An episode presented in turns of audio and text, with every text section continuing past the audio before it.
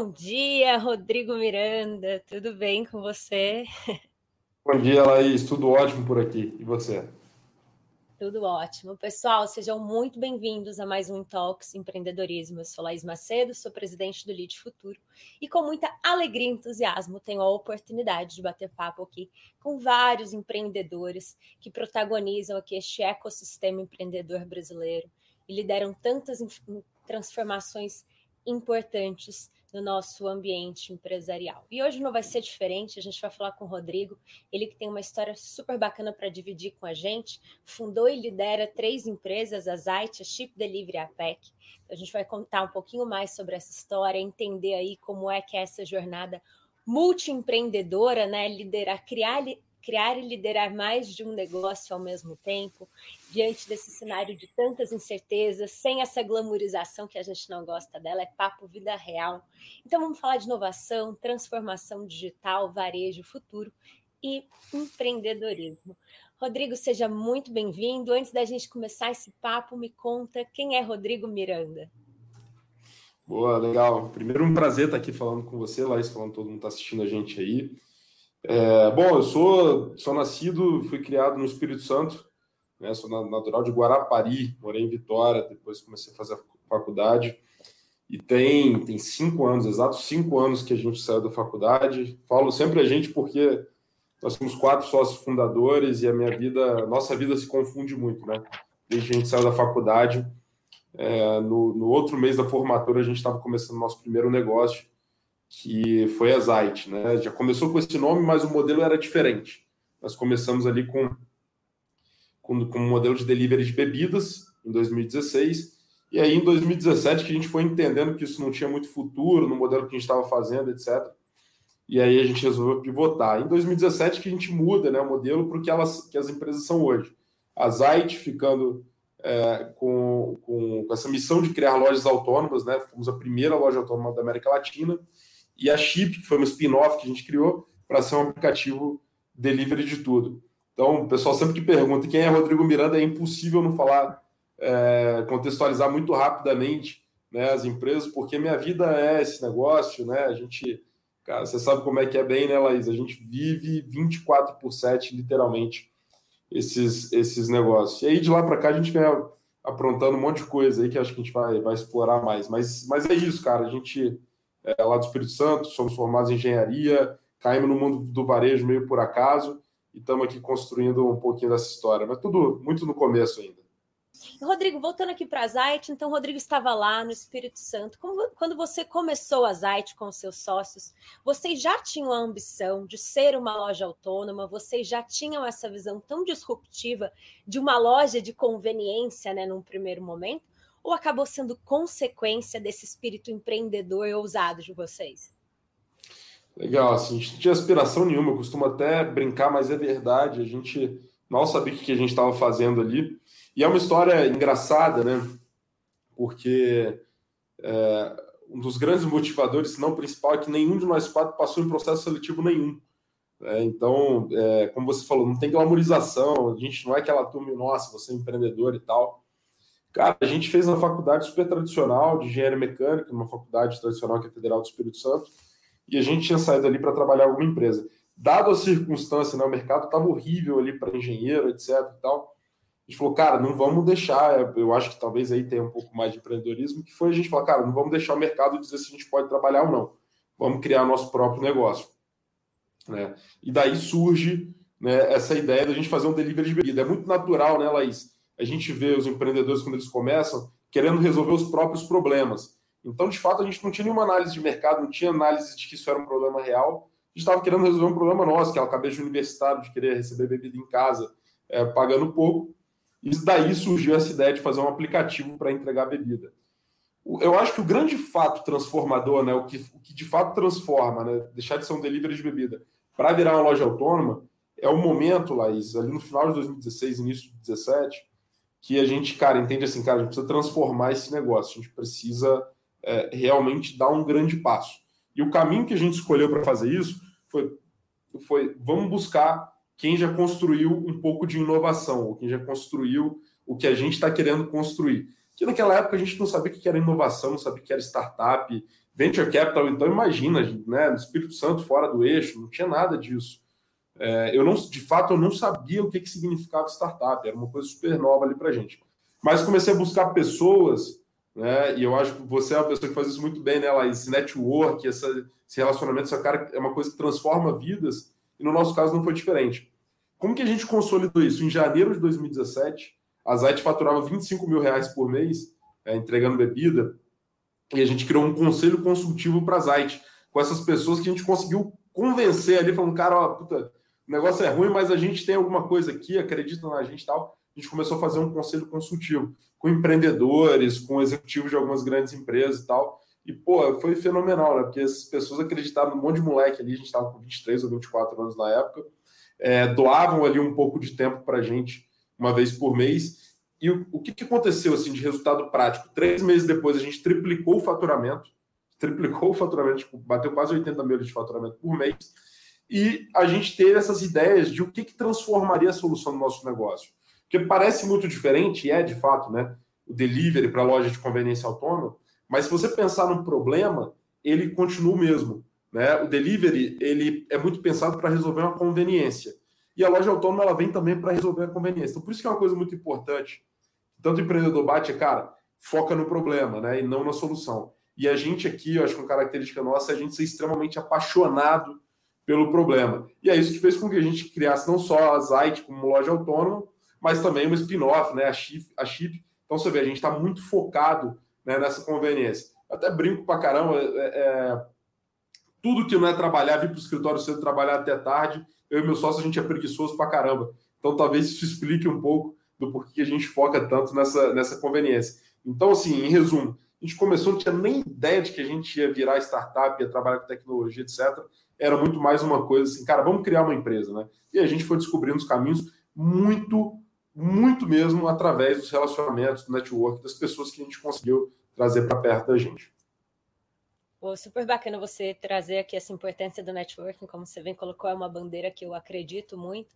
Mas você acha que qual foi tua virada assim, é, para vocês acreditarem que vocês estavam indo então de uma loja de conveniência, de um business ali, economia real, algo tradicional, para assumir essa jornada tão, tão voltada à inovação, tão disruptiva, porque isso está muito atrelado, como você bem disse, ao seu perfil, do seu sócio, de gostarem de problema.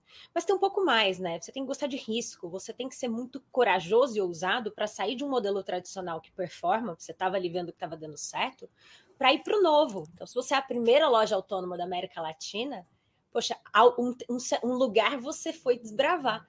E, e o Sim. novo, ele tá, enfim, totalmente sujeito a, a riscos e perigos. O que, que, você atribui? Você acha que foi uma questão de perfil, de coragem, de às vezes a, a falta de, de, pensar realmente? Porque é uma característica minha, às vezes eu não penso muito, eu prefiro ir uhum. tentar uhum. e eu não racionalizo quando eu fui, quando vê o fato de estar lá faz com que eu ressignifique um pouco da resiliência, do foco, dessa determinação. Mas você atribui o que essa virada de chave? Olha, acho que você fez um diagnóstico muito bom, assim, você tocou em vários pontos super, super importantes. É, eu acho que, sem dúvida nenhuma, o nosso apetite para risco é, é, gigantesco, assim. É uma coisa, cara, é, é, a, a, gente, muitas vezes, né, a gente teve várias vezes, cara, dá um tiro de meta e joga a bola longe, vamos correr atrás. É, então, isso faz com que a gente saia muito da inércia, né, que é um dos maiores desafios para a pessoa começar essa inércia, né, o medo e tal. Cara, então, é, a gente, eu, eu acho que isso é uma característica, né, faz parte do, do, do, do perfil. E isso está muito ligado também à relação que eu tenho com os meus sócios, né? Um dá suporte para o outro, a gente divide muito bem as tarefas, cada um foca em fazer o que está o que está sob sua responsabilidade, a gente confia muito de que vai ser um trabalho bem feito. É, então, eu acho que esse apetite para risco, cara, é uma coisa que é, nasceu de certa forma comigo eu, quando eu olho para trás também, Laís, eu, eu, venho de uma família super simples, né?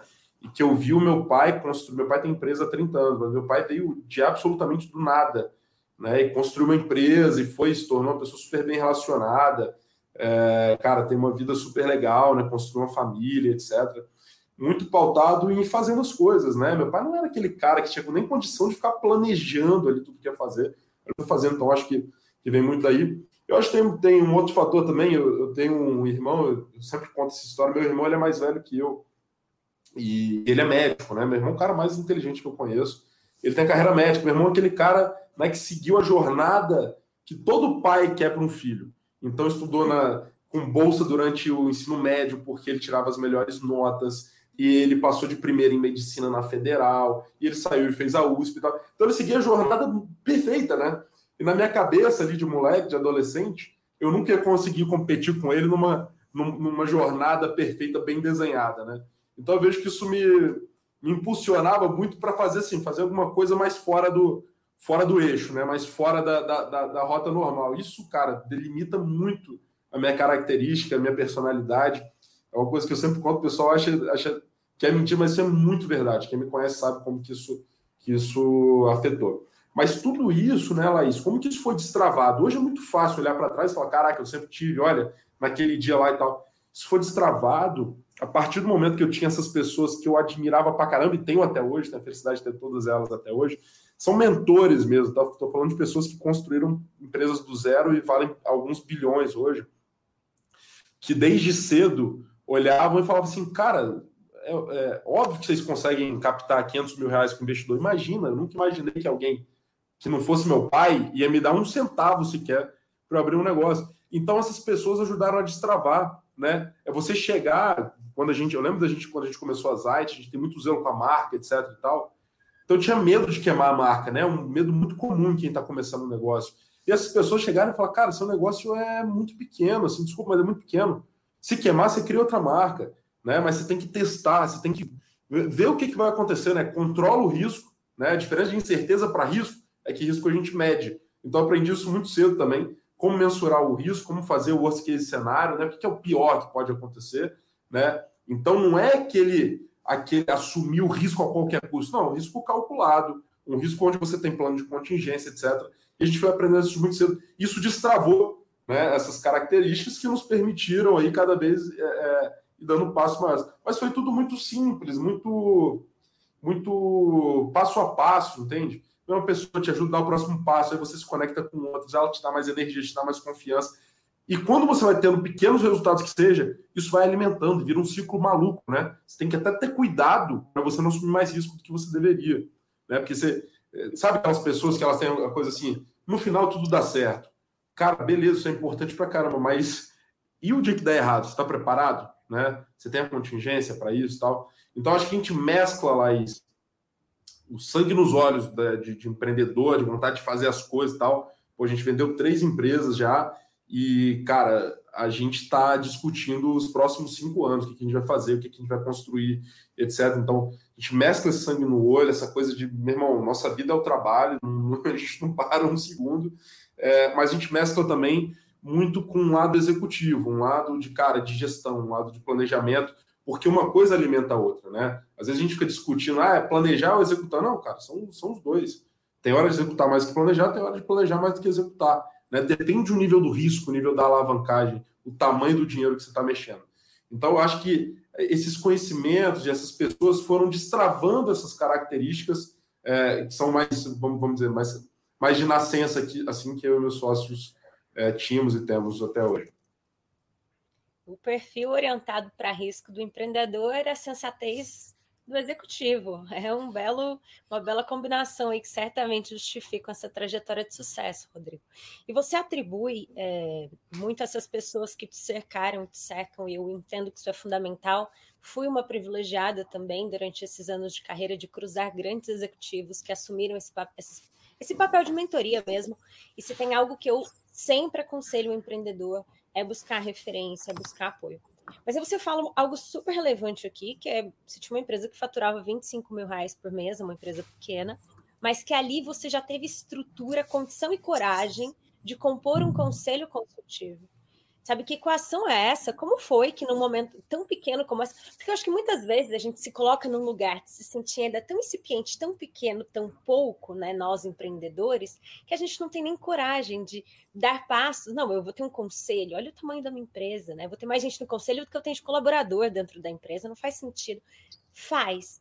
Mas como foi que você conseguiu mobilizar essas pessoas para que elas, enfim, contribuíssem com você e acreditassem em você, nos seus sócios, no seu sonho, né? Que aquela empresa naquele momento ela era mais sonho do que uma empresa.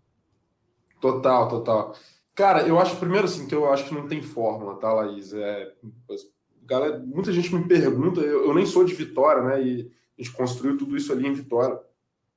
Mas acho que assim, a gente, enquanto empreendedor, a gente é vendedor desde o dia zero. Né? Você começa a vender a ideia para os seus sócios, depois você começa a vender a ideia para os primeiros funcionários, depois você começa a vender para os seus clientes, depois você começa a vender para investidores e tal. E quando você vai buscar mentores ou advisors, etc., não é diferente. Você tem que, você tem que vender. E vender passa muito por negociar. Né? São dois temas que eu amo, assim, cara. Estudo pra caramba, me amarro. E negociar é você entender da. É muito de você entender da outra pessoa. O que é, que é importante para outra pessoa. Né? Então, é, cada pessoa que eu abordava ali para trazer, eu tentava pensar nisso, né, cara? Pô, que momento de, de, vida esse cara tá? Pô, o cara tá bem sucedido, meu irmão, o cara já botou a grana que quer no bolso, etc. O que, que esse cara precisa? E muitas vezes eu me via ali, Laís, como, pô, talvez eu, se, eu, eu seja o moleque que tá com a energia que esse cara queria para canalizar o conhecimento dele e construir um outro negócio. Porque geralmente o cara depois de 10, 15, 20 anos de empreendedorismo, o cara está cansado né, de meter tanta mão na massa. Então eu entendi que esse era um lugar que eu, que eu, que eu tinha posicionamento ali com eles. Né? Cara, eu tô com tanta energia, eu meu tem tanta energia para esse negócio, talvez eu consiga fazer esse cara se realizar através de um novo negócio, através da gente. Né? E aí, assim, mais pragmaticamente, tem um caso interessante que é, é muitas dessas pessoas pediam bebida com a gente, né, Laís? Então o que eu fazia era, eu ia pessoalmente lá levar a bebida né? E, cara, e eventualmente abordava essas pessoas, trocava ideia. E eu comecei, assim, as três pessoas que eu tinha no conselho consultivo, dessas três, duas foram assim que eu consegui trazer. E eu acho que quando a pessoa vê, né, cara, que você se entrega pra caramba pro negócio e tal, a pessoa pode até olhar e falar, cara, esse negócio aí não é, não é legal. Pô, esse moleque aí, meu irmão, o cara é tão, tão raçudo que eventualmente ele vai dar certo. Se ele vai dar certo, eu quero estar tá, tá por perto. Então, como é que você vende, como é que você negocia, como é que você passa essa energia né, que, que você está ali no início? E eu acho que mais do que isso, né, Laís, é quando a gente tem uma oportunidade, cara, meu irmão, você tem que entregar assim, é, mil por cento. Né? Então, eu lembro a primeira reunião que a gente foi fazer, pô, a gente era desse tamanho, desse tamanico, né, como eu falei. Mas, cara, a gente, a gente imprimiu tudo, a gente fez pasta, a gente fez uma nota da diretoria, sabe? Então, assim, é, que ele tem aquele fake till, fake till until you make it, né? Ou seja, cara, faz de conta que, já, que o negócio já é gigante. E eu tenho isso até hoje, assim, então, cara, a gente fez as DREs, a gente imprimiu, entregou os indicadores, as análises e tal, isso. Porque o cara que está do outro lado, ele tem que sentir que está valendo, o tempo, tá valendo a pena o tempo que ele está investindo em você. Não tem nada mais desmotivador do que você, como mentor, gastar tempo com alguém que você vê que não usa nada né? E, e, e com pessoas que te ouvem para responder e não para aprender. É, então, assim, cara, a gente colocava muito nessa posição e eu, eu achava que isso era super natural. Mas hoje eu percebo que outras pessoas, quando têm essa oportunidade, desperdiçam. Que chega despreparado, que não faz uma pauta, porque, cara, chega na reunião para discutir, não para ouvir, etc. Tudo, tudo, tem hora, né? Não é também ficar ouvindo tudo, não, mas tudo tem hora. Quando você está começando, ouve, aplica. Uma coisa que eu prego muito, Laís, velocidade de resposta. Então saiu da reunião, cara, definiu uma série de coisas para fazer. Tem um monte de coisa que dá para você fazer para outro dia. Geralmente as pessoas, pô, a gente fazia muita reunião de conselho no sábado, né? Porque era quando dava para fazer. É, você vai esperar segunda-feira, cara, domingo já tem que ter o resultado, já bota para rodar e tal. Cara, aí você consegue é, não só vender, mas fidelizar. Né? Eu acho que quando você olha né, uma construção de relacionamento, um pouco por essa perspectiva também, que você está vendendo alguma coisa, depois tem que fidelizar essa, esse relacionamento, é, fica mais claro de, de, pensar sobre isso. Eu acho que era sobre isso, cara. Era a gente muito atrás, era a gente meter as caras mesmo. E quando a gente tinha um pouco mínimo de oportunidade, cara, como é que eu entrego 10 vezes, 100 vezes mais do que o que esse cara está esperando? Gente, conselhos valiosíssimos. É sobre isso que eu digo é, para quem quer empreender, quem precisa de referência, é escutar outros empreendedores, porque o que o Rodrigo traz agora aqui é extremamente valioso. É, e, Rodrigo, tem uma provocação aqui da Patrícia, e que também é minha, que ela fala sobre seus sócios, né? O seu perfil claramente é um perfil de empreendedor bastante arrojado. Essa é uma característica comum dos outros sócios, Ou há ali um certo, enfim, vocês têm perfis semelhantes e juntos orientados a esse desejo de crescimento? Ou um perfil que em algum momento ali isso representou divergência, ou até mesmo perfis diferentes que se complementaram para passos mais sensatos, por exemplo. Qual que é essa equação de sociedade? Isso para mim é mistério. Eu tive 11 sócios, né? 11 homens. E se tem algo que a gente aprende nessa vida é com sociedade porque é totalmente diferente do que a gente imagina. Se a pessoa ser sócio já significa que também é um empreendedor, é uma pessoa com apetite a risco, é uma pessoa com personalidade, com alguma bagagem. Então é colocar um monte de cacique numa mesma sala para tomar a decisão. Mas me conta um pouco dessa sua equação aí, como é que você torna ela positiva junto aos outros três sócios, são três, né? É, nós somos quatro fundadores, né? Eu e mais três. Mas que hoje, trabalhando com a gente no negócio, nós temos uns 15 ou 16 sócios, né? Que são pessoas que, uhum. enfim, foram entrando, foram tendo participação, etc. E eu já tive mais de 22 investidores ao mesmo tempo também. Então, tive sócio pra caramba, assim. Mas focando nos quatro, tá? Que a gente fundou, a gente está junto até hoje, como sócio. É, acho que a primeira coisa importante para uma sociedade, principalmente quando você está falando de founder, é o alinhamento de visão de futuro. E por que visão de futuro? Porque o que a gente faz hoje, ele está ligado ao que a gente espera para o futuro, certo? Isso, né, qualquer planejamento é isso. Então, se assim, se eu estou numa sociedade que um sócio que é daqui a 10 anos ter o jatinho dele, vou transferir, transferir vou materializar isso, né? Quer ter o jatinho dele próprio, e o outro sócio, ele quer ter um estabelecimento que só vai ter dois funcionários e que ele vai ter ali a renda suficiente só para cuidar da família, e isso já realiza esse. É, não é só um desalinhamento de visão no futuro o que eles fazem hoje vai estar desalinhado. Porque o cara que está esperando o jatinho, esse cara vai se entregar infinitamente mais para esse negócio, porque ele espera uma, uma recompensa monetária muito maior do que o outro cara que está pensando no crescimento sustentável e tal. E aqui não tem certo ou, errado, tá, Laís? São objetivos de vida completamente diferentes, mas não tem certo e errado. Por que, que eu estou dando essa volta? Eu acho que nós quatro aqui nós temos um alinhamento, uma visão de futuro muito alinhada. Tá? É, é, a gente sempre falou das mesmas coisas, tanto em termo monetário, quanto em aspirações de vida, de conhecimento, de buscar o aprendizado, a gente é muito alinhado nesse sentido, né? Muito mesmo. Tá? Então, a visão super alinhada, é por isso que a gente está junto até hoje como sócio, não tenho dúvida nenhuma disso. Valores, isso passa por valores muito alinhados também. Valor é muito mais simples do que o que as pessoas teorizam, né? Valor é, cara, o que é importante para mim, né? Eu falo muito da nossa cumplicidade. Cumplicidade é, cara, deu certo, deu, demos certo junto, deu errado, demos errado junto. Cara, se eu vou viajar, até hoje, Laís, se um de nós vai viajar no final de semana, a gente está com quase 100 funcionários. Se um de nós vai viajar no final de semana, a gente avisa os outros um mês antes. Sente essa necessidade, sabe, de alinhar. Fala, cara, olha, vou ficar um final de semana fora e tal. Então, isso, acho que isso é muito cumplicidade, isso passa muito pelos nossos valores. Mas os perfis comportamentais, eles são muito diferentes. Eles são muito diferentes.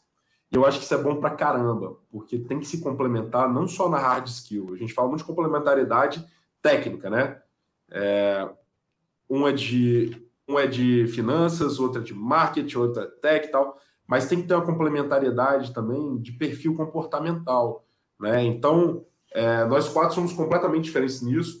A gente tem um sócio que é muito mais conservador, e isso foi importante pra caramba Tá? Eu vou dar um exemplo muito claro. Eu sou uma pessoa que eu não leio o contrato. Né? O advogado tem que ser meu melhor amigo, porque eu não leio o contrato. O negócio veio ali e tal. Só que eu tenho um sócio que ele lê cada vírgula e ele consegue destrinchar aquilo, porque o perfil dele é mais conservador e ele quer entender onde que a gente está pisando e tal. Então, pô, se, se eu estou focado lá na negociação, eu tenho um sócio aqui que, apesar dele ser completamente diferente de mim, ele está focado em entender se os termos estão refletindo aquilo, né? E aí, cara, às vezes você tem, eu tenho um sócio que é muito analítico, né? Então, às vezes, eu estou num momento de muita empolgação e tal, não sei o que é um pouco mais meu perfil, eu tenho um sócio que puxa, cara, por quê? Por que, que a gente está fazendo isso? Pô, mas qual que é o racional? Pô, a gente pensou direito e tal, não sei o quê. Então, acho que isso é importante pra caramba. Eu tenho outro sócio, cara, que ele é mesmo o cara mais extrovertido e divertido do mundo. Então, isso é muito importante, porque tira o peso, né? E, e óbvio, sempre. Eu, eu, eu, falo uma coisa lá assim, ó. Negócio, para mim, tem que ter diversão e dinheiro. Um sem o outro não basta. Né? E eu acho que para construir você tem que reunir muitas características é, é, é, diferentes. E a gente conseguiu construir sempre os quatro. Mas voltando, né? visão e valores é indiscutível, tem que estar alinhado. Mas o perfil comportamental de nós quatro é muito diferente. E isso é bom para caramba. A gente se complementa muito nisso. Não à toa, assim, cara, nossa relação é, é literalmente de família, de irmão. Eu vou para lá, cara, os moleques já estão no aeroporto me esperando, eles vêm para cá, eles ficam na minha casa, ou pegam no mesmo prédio, etc. É uma relação de, de família mesmo, de ter muito prazer e ter tesão mesmo, né? De estar com as pessoas que são seus sócios. Acho que isso constrói sociedades é, perenes, assim, né? Fantástico, belo exemplo e bela referência, Rodrigo. Te, te, reconheço por isso. Como eu disse, eu sei o quanto desafiador é gerir um negócio administrando aí sociedade, especialmente quando envolve nessa sociedade amizade, né? É muito delicado, a gente sabe que a gente coloca a amizade em risco sim, se a regra do jogo não está clara. E se não há uma compreensão de perfis muito além de hard skills, como você bem colocou, é, um do outro ali. E, Rodrigo, você passou por uma por um, por um comentário aqui, né, ao fazer referência hoje aos seus 100 funcionários. Ontem mesmo eu li um artigo do Guilherme Junqueira, fundador da Gama Academy, e ele fala sobre esse crescimento rápido dessas startups. Ao olhar para uma empresa como a sua, né, o, o Grupo Zait, onde vocês cresceram tão rápido, né, hoje você está aí com poucos anos de operação, com mais de 100 funcionários. O Gui fazia uma referência que, de repente, a gente está imerso a fazer aquilo que precisa ser feito, quer olhar para a operação, quer cuidar de cada caixinha, são muitos pratinhos rodando, e são os pratinhos que nos fazem ali caminhar, acelerar e gerar resultado, que é o que a gente precisa. A gente vive muito a toque de caixa. E nesse momento, a gente anula algo fundamental, que é liderar. Então, eu quero entender um pouco de você, Rodrigo. Como foi o Rodrigo líder lá atrás? Como é que hoje você adapta a sua liderança? Como é que hoje você lidera? De onde veio essa sua bagagem para essas é, 100 pessoas? Né? Como é que você hoje mantém aquela cultura do D zero? E como é que o Rodrigo, que liderava cinco pessoas, mantém seus valores, suas crenças e sua liderança 100 pessoas depois? Cara, primeiro que assim, eu acho que acho não, eu tenho muito a evoluir assim. É especialmente quando a gente fala né, de gestão de pessoas, etc. Eu tenho, mas muito. Tanto é que é uma das áreas que eu tenho mais dado atenção aqui, né? Quando é, pô, eu, eu, eu, sou muito falho em diversas áreas, o que eu faço é trazer gente muito boa para complementar isso, né? Então nós estamos indo agora, acho na área de, de pessoas aqui para quatro ou cinco pessoas. É, tem uma diretora de RH, cara, que faz um trabalho excepcional aqui com a gente. É, e eu tenho, cara, tentado evoluir para caramba assim nesse, nesse sentido, né? É, pode parecer muito rápido, mas na verdade são, são cinco anos, né? São cinco anos de, de muito aprendizado. A gente vê outras empresas que crescem infinitamente mais, assim, né? E, e eu, o que eu, eu, eu gosto, assim, ô Laís, é da gente orientar a empresa baseado muito em indicador, né? Muito em onde que a gente quer chegar e etc. Então, toda, todo o nosso plano tático de crescimento de equipe, de contratação de pessoas, ele tem que estar embasado para a gente atingir nossas metas. Né? E se a gente desenha isso bem, que é um trabalho que a gente faz razoavelmente bem, eu fico mais tranquilo. E eu não estou ali para controlar se a gente está com 50 ou com 100 pessoas. Eu quero entender como é que isso está em relação ao faturamento, quero entender se o faturamento está crescendo como a gente deveria e tudo mais.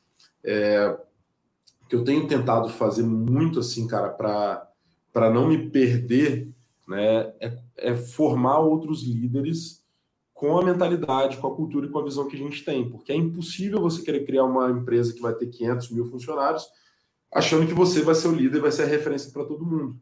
Né? E isso é uma coisa muito desafiadora também, porque as pessoas têm ciclo, né? E às vezes você forma, a pessoa sai, né? E, cara, isso é uma coisa da vida, né? As pessoas às vezes têm desafios diferentes da gente, mas eu acho que o, o grande ponto foi ter foi a gente, não eu ter formado necessariamente ali os líderes, parece meio egocêntrico isso, mas o negócio ter formado né, outros líderes que acabam disseminando essa cultura, pulverizando isso. Então, tem várias pessoas aqui dentro da empresa, isso a gente comprova nas pesquisas, que elas não enxergam como como o principal líder que ela mais idolatra, né? Idolatra, mas que ela mais admira aqui dentro. Tem outros líderes, eu acho isso do caramba, né? Porque é uma forma da gente passar a cultura da gente, cara, é, conseguir crescer de maneira sustentável, senão fica um monte de gente desconexa e tal. Então, é, os meus sócios, né, cara, são líderes muito, muito maneiros, assim, são pessoas muito boas.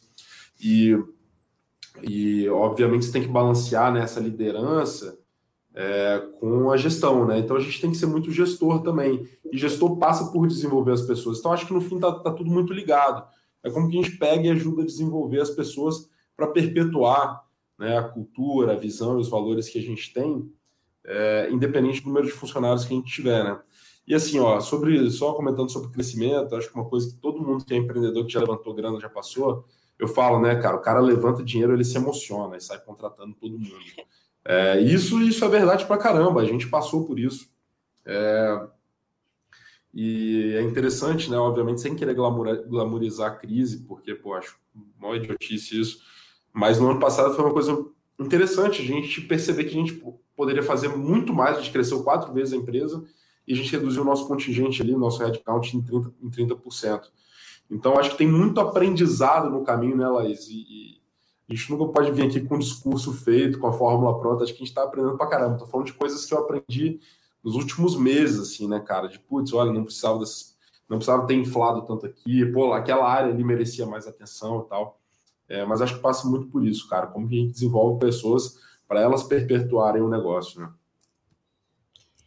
Fantástico, Rodrigo. E você comentou aqui sobre investimento, né? E desde o início vocês então foram levantando investimento. Imagino muito com anjo, né? Pessoas na, na física ali investindo. Quando você fala que já teve mais de 20 sócios indiretamente, mas o Grupo Zait carrega dois marcos aí. Janeiro de 2020, salvo engano, com o investimento da Sapori, do brilhante Daniel Mendes, um dos maiores, uma das maiores empresas de alimentação da América Latina, salvo engano. Ele que protagonizou o case. A maior. A maior? Pô, o case Daniel é brilhante. Eu não sei se o Thiago já entrevistou ele aqui no Intalk. Se não entrevistou, precisa entrevistar, escutar o Daniel, você sabe bem do que eu estou dizendo é uma grande aula.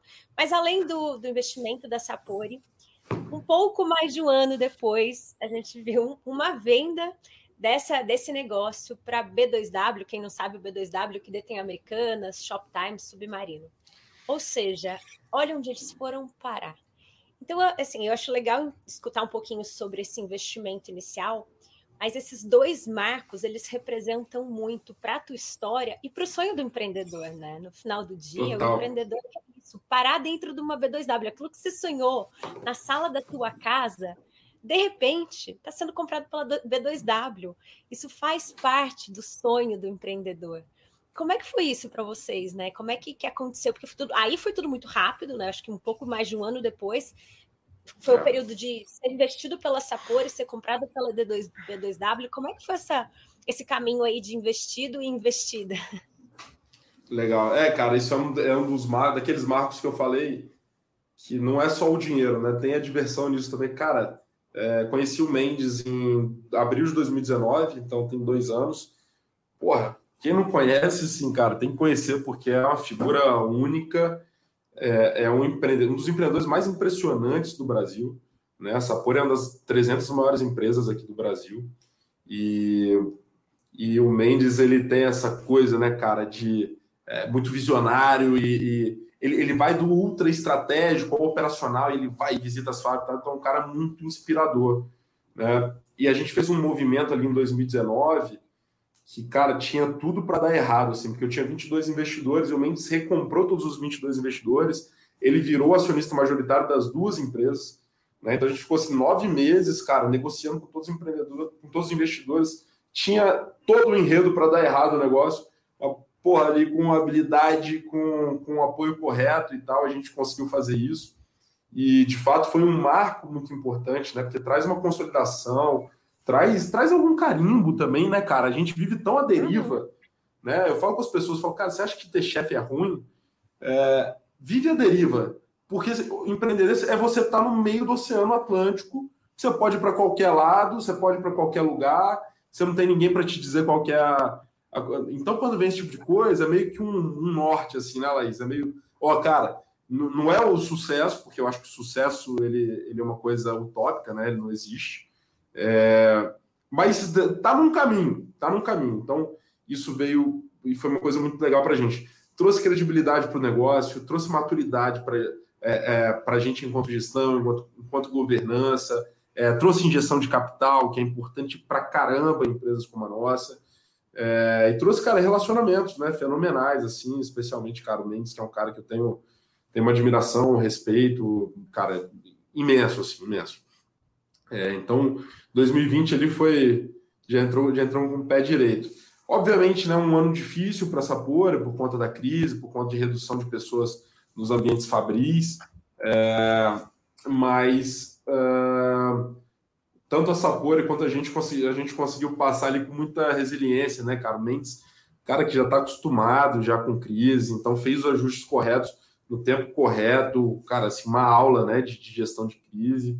E foi uma das empresas, primeiras empresas que eu tive notícia também a recuperar, né, começar a recuperar de fato o faturamento. E a gente acompanhou isso, isso ali muito, muito de perto. É, Cara, o, o, eu já conhecia o pessoal do B2W, né? Obviamente, assim, B2W é um marco, né, cara, na história do Brasil, na história do país, assim, de, de, de tecnologia, né? O que eles fizeram, o que eles têm de, de tráfego diário, é um negócio muito impressionante. Americanas, né? Chamam lá, a gente chama de universo americanas. Lojas americanas, para a gente, é um patrimônio, né, cara? Uma coisa que, que todo mundo conhece. Quem não conhece lojas americanas, né? Então, eu, eu tinha um contato, eu tinha uma admiração muito grande. E aí, cara, alguns meses aí o pessoal, a gente começou a conversar e etc. E surgiu essa possibilidade, que seria uma possibilidade boa para todo mundo, né? Negócio bom tem que ser negócio bom para todo mundo. E, e aí, de fato, em abril, se não me engano, foi dia 7 de abril, a gente concluiu, a gente assinou e já saiu na mesma hora ali o, o anúncio para na mídia, né? Uma empresa listada, então você tem que anunciar na hora. E, cara, aí meio que demora a ficha cair também. Cara, como assim, né? A gente fez um movimento rápido e daqui a pouco, cara, isso tudo é notícia. E aí você vê lá XP, BTG, todo mundo fazendo análise sobre a Chip, que era uma empresa nichada ali no, no Espírito Santo, né? E, cara, de repente tá todo mundo fazendo análise etc. Então, é divertido pra caramba, né? Tem dinheiro, tem dinheiro, mas tem muita diversão também nesse negócio. E, de novo, estamos passando agora por mais aprimoramento no sentido de governança, de gestão, cara, eu, são temas que eu adoro, assim, né? Eu acho que o empreendedor que vive só do sangue no olho, ele tem um teto, né? Ele tem que dar uma virada ali em algum momento e começar a entender um pouco mais da gestão, da governança. Pô, cara, ter agendas, assim, recorrentes com os executivos lá da B2W, é, com o CEO, etc. São coisas que, pra gente, trazem muito aprendizado, trazem muita satisfação, trazem muita felicidade mesmo, né, cara? É muito é muita felicidade a gente estar por perto de pessoas tão fenomenais assim, tão, tão cedo. E, de novo, né? Como é que a gente absorve tudo isso e a gente entrega muito mais do que se espera da gente. Então, esses últimos um ano e meio aí foram, foram bem, bem agitados. Eu imagino, eu imagino. E bom, que perspectiva positiva, né, de fazer parte de um grupo como a B2W. Mas ao mesmo tempo, algo que é muito reconhecido e, e, penso que seja um grande ativo né, dos nossos negócios pequenos, onde nós fundadores somos líderes, é a agilidade na tomada de decisão, é essa possibilidade, a habilidade de criar cultura no qual a gente acredita então, no momento, quando você chega num grupo com tanta governança, ela também não pode ser, de certa forma, uma ameaça, algo que traz uma certa morosidade para a tomada de decisão. Como é que você equaciona isso? Como é que você equilibra para manter o seu DNA, para manter a sua gestão, a sua liberdade, a sua autonomia de gestão, de execução, é, e essa cultura versus usar esse a, o que vem de ativo positivo de uma B2W, por exemplo? Ah, legal, cara. Eu acho que isso, o nome é governança mesmo, né? É, cara, como que esse negócio vai ser regido, o que é que está em cada alçada, né? Onde que a gente quer chegar e como que a gente vai se reportar. Então, se não definir o mínimo disso, vira bagunça. Vira bagunça, porque um cara está indo para norte e outro está esperando você vá para o sul. E acho que num momento desse, assim, sendo pragmático, Laís, é ter um plano bem desenhado, né? De, cara, assim, acho que três anos é um horizonte. Ah, pô, mas é startup, três anos é muito tempo. Beleza. Mas no mínimo algum norte você tem que ter. É, quantas cidades você vai, quanto de GMV, de faturamento você vai atingir, quanto de capital você vai precisar. O mínimo ali você tem que se esforçar para alinhar. Por isso que eu falo todo mundo vai aprender. Cara, estuda finanças. Isso é o coração da empresa. Você não vai chegar numa hora dessa e vai ficar manco. Você não vai saber fazer um orçamento, vai fazer de qualquer jeito, vai se ferrar. Então, assim, sendo pragmático, cara, alinhar um plano tá? Uma projeção financeira mesmo, de, cara, um, dois, três anos que seja, aí depende de, de, de cada, de cada negócio. Alinha os objetivos macro, e o que, que cada um vai ganhar quando chegar nesse negócio. Né? Tem que ter o um prêmio ali para cada, cada um dos lados. Ó, você me entregar isso, legal, porque eu fico com isso aqui, e eu te pago tanto aqui se você atingir, beleza? Então, acho que é muito importante isso, cara, alinhamento prático e pragmático. Às vezes a dificuldade das pessoas é entender o que é alinhar o objetivo. Você fala, ah, pô, não, é construir a coisa de maior propósito. É, cara, o objetivo, né? Objetivo é número. É o que a gente quer atingir, quais são os indicadores, não pode ter dúvida.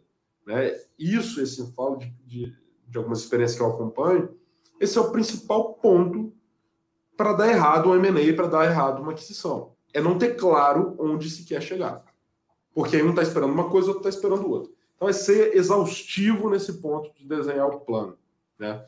Uma vez que isso aconteceu, cara, senta na mesa para discutir um pouquinho de governança também. Cara, como é que funciona? Pô, você foi adquirido, não tem problema. Foi adquirido, entende, ó, bicho, eu estou subordinado aqui ao CEO da empresa, ao CEO do grupo, né, que é o caso da B2W. É, a gente, eu era o CEO da Chip, agora não sou mais, o meu sócio Tomás que assumiu lá, fico, fico só na Zite, estou lá como advisor. Mas a empresa está subordinada ao CEO da B2W. Né? E, cara, pé no chão também. E, e, e, tudo bem, vamos seguir uma estratégia, a gente desenha um plano, etc. E alinha os reportes. Quais são os indicadores que a gente vai acompanhar, né? Eu acho que se você alinha bem esse plano, Laís, você consegue manter o outro lado confortável. Isso é muito importante, né? É fazer essa gestão para cima, né? A gente, a gente discute muito gestão para baixo, como é que a gente faz gestão de funcionário. Mas tem que fazer gestão para cima. Gestão para cima é muito de você passar tranquilidade. Falar, cara, ó, eu vou me manter nesses, nesses macros aqui, né? Alinhar 3, 4, 5 indicadores, é isso que, que eu vou buscar. E aí evita que o outro lado fique desconfiado, fique desconfortável e tem que ficar microgerenciando. Então, fazer essa gestão para cima, deixa o outro lado confortável e aí você garante a sua autonomia. Autonomia é diferente de liberdade, né? são coisas diferentes. Autonomia dentro de um plano é você poder testar e você discutir o como. Tá? Às vezes você pode discutir até o que que você vai chegar, mas não dá para ser toda hora. Né? Não dá para ser toda hora. Então, acho que cumprindo esses passinhos, tá, Laís? alinhar um bom plano, alinhar quais são os indicadores que vão ser reportados e alinhar quais são os reportes que vão ser feitos, você garante as duas coisas que para mim são mais importantes nessa relação: conforto do acionista ou do investidor e autonomia para quem está aqui, aqui dentro. Ter essa autonomia né, de testar, de, de, de criar, né, mas em busca de um objetivo comum. Excelente. Bom, tomando nota aqui desta aula que estamos Tendo agora com o Rodrigo Miranda, pessoal, Eduardo Azevedo traz um comentário aqui, bem bacana. Rodrigo é sempre inspirador ouvi-lo. Acho que empreender é algo libertador, mas você quer sempre uma dedicação acima da média, pois você é mais seu funcionário do que seu chefe. Exatamente, Eduardo Azevedo. Gostei desse foco na complementaridade dos soft skills que pode vir de sócios ou dos conselheiros. O Luan aqui também comenta, né? Clareza nos objetivos e nos propósitos. No nos propósitos, concordo totalmente. A Patrícia Moraes também faz uma referência bem legal, conhecimento muito importante para quem está empreendendo, ou mesmo para quem tem vontade de um dia seguir por esse caminho. E teve um comentário há pouco sobre a expansão da Zite. É, como é que está a expansão? Qual que é o foco de vocês? A gente está falando aqui então dos próximos três anos. Você falou sobre alinhamento com os sócios para os próximos cinco. Como é que fica então o crescimento, a expansão da Zite aqui no Brasil? Ou também, não sei se você vai contar aí para a gente de ambições internacionais. Legal, a gente tem, cara, um objetivo claro de ser a maior rede de lojas autônomas da América Latina, né, em três anos. É... E, e para isso, nossa meta é chegar a 500 unidades em três anos, tá? É, como que a gente está desdobrando isso agora para 21? A gente, a gente vai chegar em 35 unidades até o final do ano. Nós estamos com cinco operando e tem 10 em implementação já. Então a gente tem agora um roadmap, a gente está dentro do cronograma, a gente tem um roadmap aí que eu acho que a gente vai conseguir, inclusive, superar esse número de unidades. E a gente está expandindo, Laís, é, através de franquias. Então, uma coisa que eu acredito pra caramba, que são os sócios, né, que são os empreendedores, a gente está trazendo para o barco para crescer junto com a gente. Então, até falo, pessoal, cara, não busca franqueado, vamos buscar empreendedor para construir esse negócio com a gente. Esse é o caminho que eu acho que vai possibilitar, né? Aí está o como, né? Esse eu acho que é o caminho que vai possibilitar da gente crescer com muita velocidade e de maneira sustentável, né? Porque o varejo tem nuances, tem peculiaridades muito regionais. Então, se eu fosse abrir uma loja no Mato Grosso, que é onde a gente vai abrir uma franquia daqui a um ou dois meses, é, eu ia ter muita dificuldade para entender o varejo lá, ia ter que contratar consultoria, etc. Tal. Quando eu tenho um empreendedor local, ele me ajuda muito nesse processo de rampeamento da performance das lojas IT. Então, assim, esse é o nosso momento agora, nós estamos muito focados em assim, ser a melhor franqueadora do Brasil, é, né? Esse é o nosso grande foco. Como que a gente ajuda esses empreendedores a participarem do crescimento com a gente, para a gente chegar em 35 unidades até o final do ano e 500 lojas daqui a três anos. Esse é o nosso roadmap aí para os próximos anos, que reserva muita, muita emoção, né? Muita. Acho que a gente vai ter uma série de desafios, uma série de felicidades ao longo desse caminho também. E só pegar um comentário, o primeiro comentário que você falou ali, cara, é, empreendedor é libertador porque te permite ser muito mais quem você gostaria de ser a partir de um determinado ponto, mas te priva de muitas coisas, né? Então, assim, cara, você tem que abrir mão de várias coisas para você construir um plano desse. É como que eu chego em 500 lojas daqui a três anos? Cara, esquece, eu vou, vou abrir mão de, de muitas vezes da família, muitas vezes dos amigos, de viagens, de férias, etc., para construir esse, esse sonho, né? Então, é um paradoxo, ao mesmo tempo que te liberta e te realiza enquanto pessoa, te trava, né, diante de alguns lados também. Só quis pegar esse gancho aí, que eu acho que é uma coisa é, importante, assim, né? É bem pontuado a relação paradoxal de empreender, por isso, desde o início, quando a gente criou o Intox com essa vertente de empreendedorismo, nosso D0 era um compromisso de um conteúdo sem glamorização. É isso, vai ter renúncia, vai ter medo, vai ter muito mais dificuldade, muito mais erro do que acerto. Então, vai da nossa habilidade, do nosso perfil empreendedor, ou enfim, em fase de desenvolvimento para isso, da gente se reinventar, se reerguer, resiliência ressignificada todos os dias, coragem, saber muito claro onde a gente está indo, mas esses conselhos não têm que partir de mim, porque caminhando para o final, quero voltar para o Rodrigo. Rodrigo, vi que tem vários empreendedores aqui nos acompanhando, depois esse conteúdo também chega a muitos deles, né, por essa multiplicação orgânica, e fico muito feliz de saber disso. Então, Rodrigo, com toda essa bagagem, com essa experiência, né, de, poxa, colocar Espírito Santo nesse eixo empreendedor, a gente tem visto essa saída, né, desse, desse centro São Paulo. Hoje o Brasil está, enfim, tem vários polos empreendedores e é muito feliz ver isso acontecer. Então, vindo aqui deste polo Espírito Santo, chegando em São Paulo, com uma história então marcada por uma venda para Sapori, na sequência B2W, o, o, Rodrigo que passa por uma pandemia com seu negócio multiplicando por quatro. Maio de 2021, que conselho você deixa para quem está empreendendo, para quem está começando, para quem, enfim, deseja em algum momento encarar esta árdua e sedutora jornada de empreender? Cara, é, acho que tem, tem uma coisa que eu gosto de falar para caramba, assim, nesse sentido é, eu ouço muitas pessoas né, querem empreender, têm o desejo de empreender. E muitas pessoas, cara, passam a vida inteira com esse desejo, né? É, e o que eu, que eu falo com essa galera assim, cara, reflete mesmo, né? Se você quer, conversa com quem está passando por isso, entende que realmente isso não é um negócio glamouroso, etc. E toma uma decisão, né? Mas assim que você tomar a decisão, e esse eu acho que é o ponto mais importante, assim que você tomar a decisão, você vai até o fim, você não olha para trás, você não divide o tempo entre um emprego e o negócio que você está abrindo. É você ir fundo nesse negócio para fazer dar certo. Isso, Lais, eu acho que foi a coisa mais importante que eu e meu sócio tomamos a decisão lá atrás. A gente não abriu espaço para nenhum de nós fazermos, especialmente no início, né, fazer atividade paralela. Cara, vamos entregar, vamos fazer esse negócio aqui dar certo. Né? E, cara, você tomar essa decisão vai fazer como você falou, né, cara? Você falou uma palavra de ressignificação.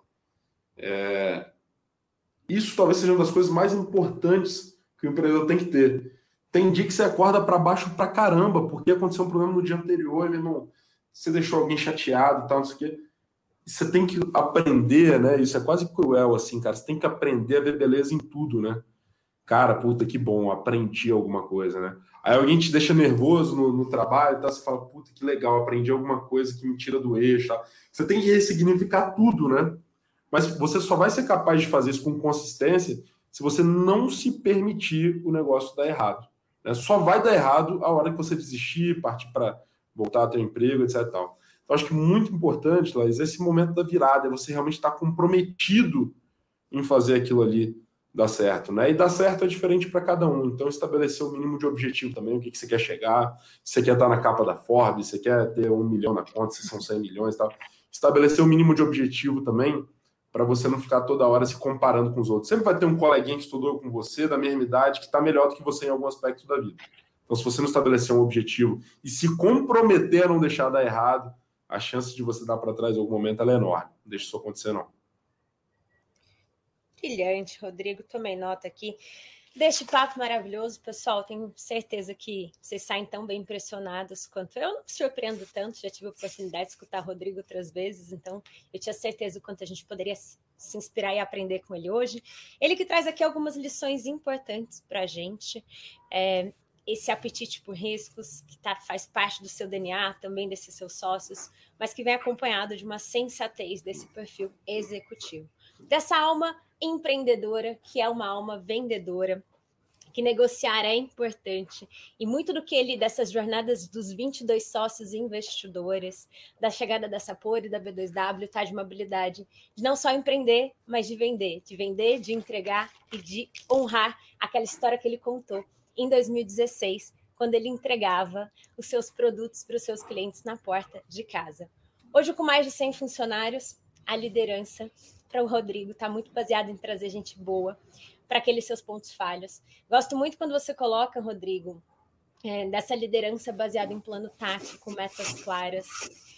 E que se hoje a, a liderança, né, se hoje o nosso business ele está baseado em gestão e a gente está gerindo algo o tempo todo, a gestão passa o tempo todo por pessoas.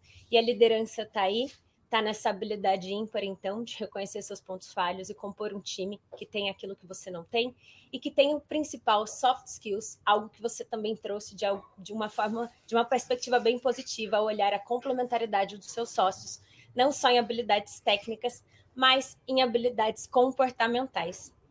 Bom, deixo aqui a certeza desse, desse alcance dessas 500 lojas por esses próximos três anos, na certeza de que Acho que a gente vai poder repetir essa live contando então como foi esse aprendizado de franquear lojas autônomas e atingir então essa para se tornar a maior rede de lojas autônomas, autônomas da América Latina.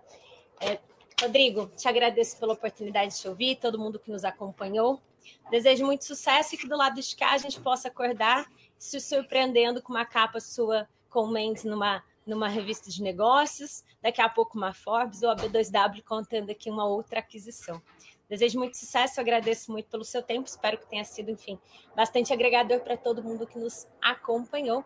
E até daqui 15 dias com uma outra liderança no nosso Intalks Empreendedorismo. Obrigada, Rodrigo, pela oportunidade. Eu que agradeço, Laís. Com, com você fica fácil aqui da gente falar. Obrigado a todo mundo que acompanhou a gente e até a próxima, pessoal. Obrigada, um beijo.